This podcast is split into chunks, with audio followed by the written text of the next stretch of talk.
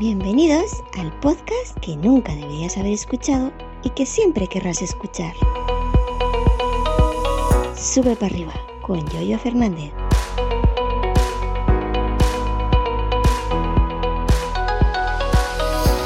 Muy buenos días, ¿qué tal? ¿Cómo estáis? Hoy por fin es el día. Llegó el día. Hoy es 20 de abril del 90. Seguramente estaré diciendo, oye, yo, que se te va la cabeza, ya estás chocheando, ya estás yoyeando nuevamente.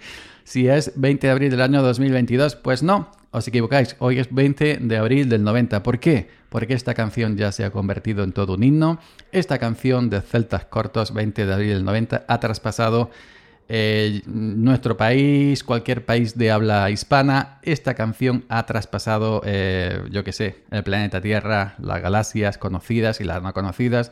Esta canción es un himno a nivel interplanetario. Así que cualquier 20 de abril, independientemente del año que sea, 2022, 2048, 3055, 8087, cualquier 20 de abril de cualquier año, de cualquier tiempo, de cualquier siglo, siempre será 20 de abril del 90. Así que hoy os voy a hablar de 20 de abril del 90. Y seguramente me diréis, oye, yo, el año pasado ya, ya hablaste de 20 de abril del 90, te vas a repetir. Pues no, os equivocáis otra vez, nuevamente, y siento decirlo, porque este año os voy a contar qué estaba haciendo yo el 20 de abril del 90.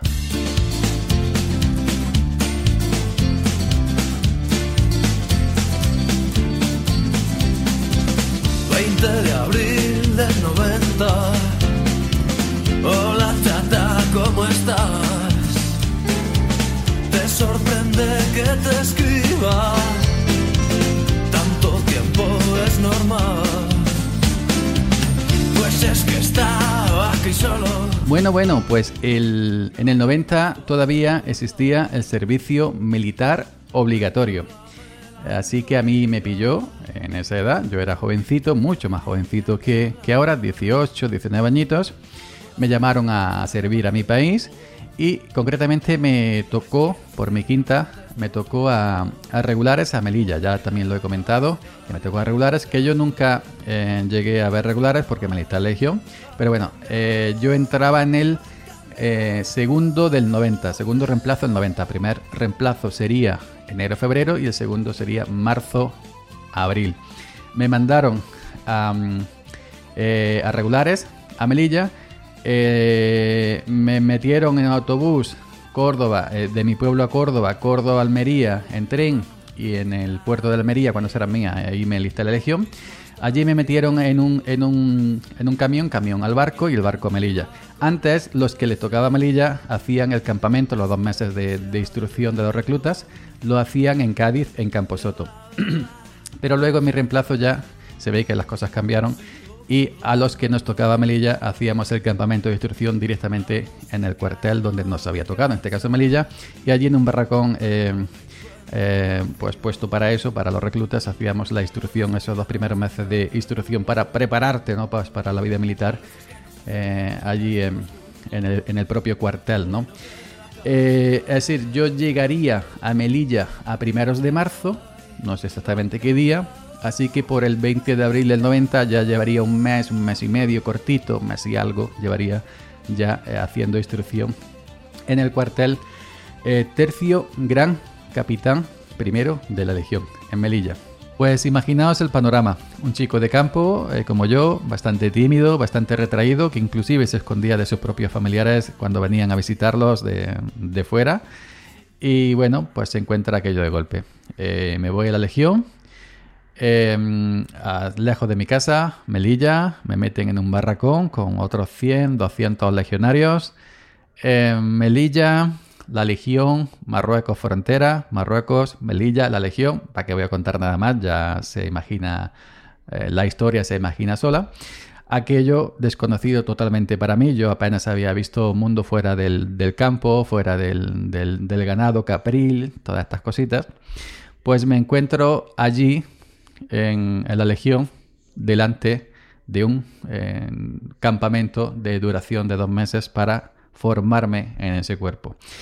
Los primeros días muy mal, con mucho miedo, como todos los que estábamos allí prácticamente. La Legión es un cuerpo bastante duro. Eh, la Legión no te permiten distracciones. Y aquello era, pues bueno, levantarte por la mañana, a cinco y pico, seis de la mañana, no recuerdo exactamente, a golpe de, barrote de hierro contra las literas, pim pam, el cuarto imaginario, pim pam, arriba, arriba, arriba. Por la mañana, antes de desayunar, teníamos que correr 12, 14 kilómetros. Íbamos a correr por, encima del, por encima del cuartel. Había unos pinares, creo que se llamaba Rostro Gordo.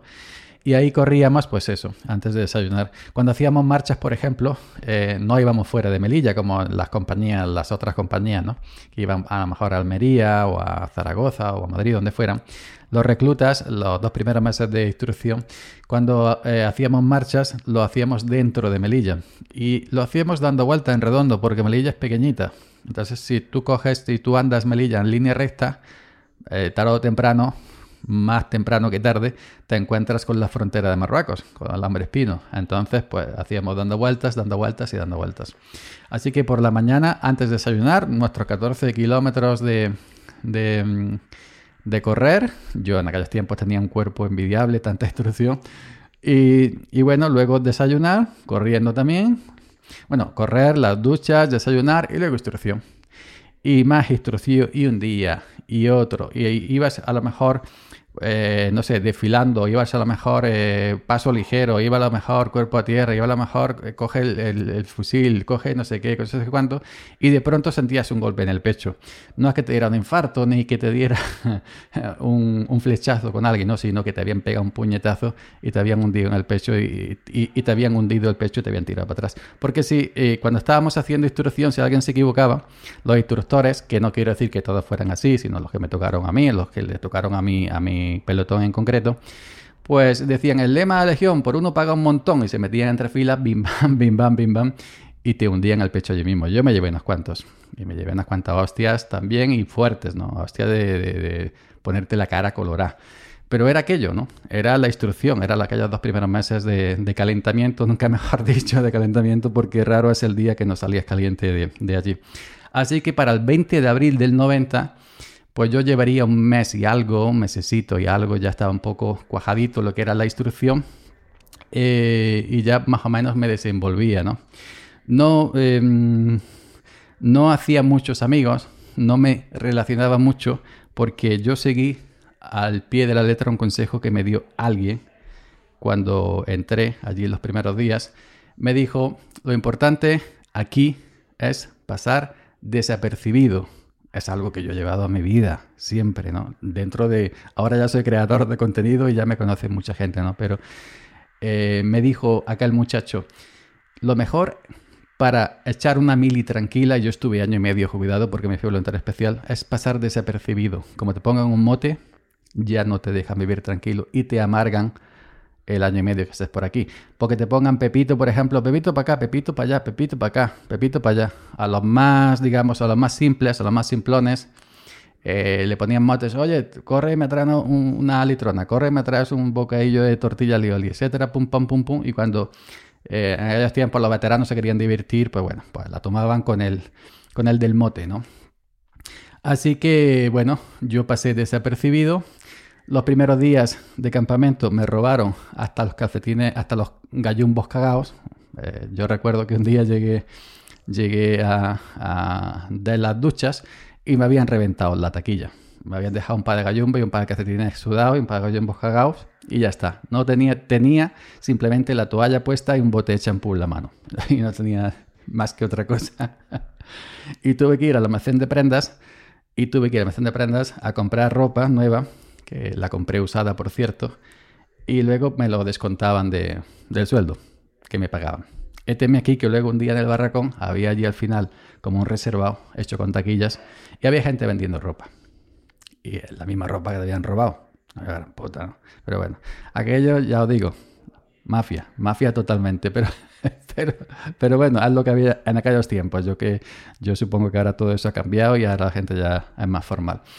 Así que eso, el 20 de abril 90 yo estaría ya prácticamente terminando la, instrucción, salir del campamento. Me tocó Eh, los últimos días de campamento, em, eh, pues te, decían una vez que salías fuera del campamento dónde te habían asignado, pues a la primera compañía de fusileros, a la cuarta compañía no sé dónde, a la quinta compañía, eh, a la novena compañía, no recuerdo exactamente cuánta compañía había, pues a mí me tocó la policía militar, al equivalente de la policía militar que, que allí nos llamábamos guardia de seguridad.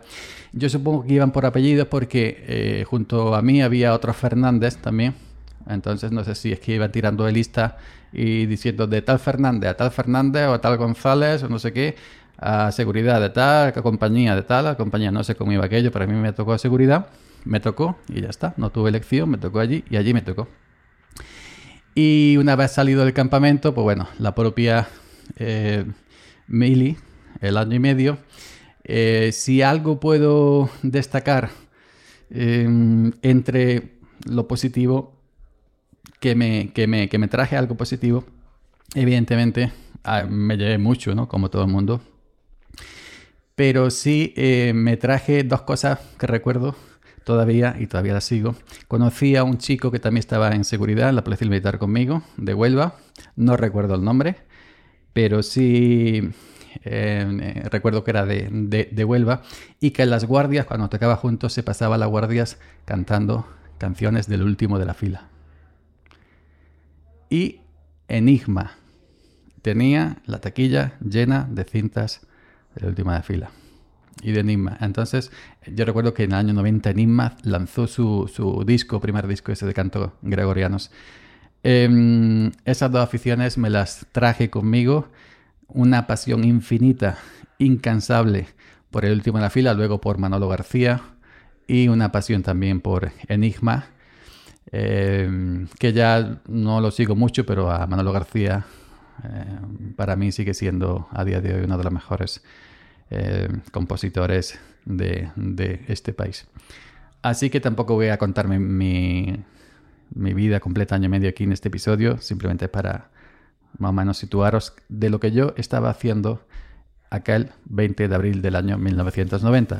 Estaba en la Legión, en el tercio Gran Capitán Primera Legión, haciendo la instrucción de recluta legionario en el barracón de, destinado a reclutas, pues seguramente llevándome alguna hostia del sargento primero o del cabo de quien fuera y ya está. Cuerpo a tierra, para arriba, para abajo y eso es lo que me tocó acá el 20 de abril del año 1990. Venga, hasta mañana. Bueno, pues ya me despido. Si te mola me contestas. Espero que mis palabras desordenen tu conciencia. Pues nada, chica, lo dicho. Hasta pronto si nos vemos. Yo sigo con mis canciones y tú sigue con tus sueños. ¿Recuerdas aquella noche en la cabaña del turmo? Las risas que nos hacíamos entre estos juntos. Hoy no queda casi nadie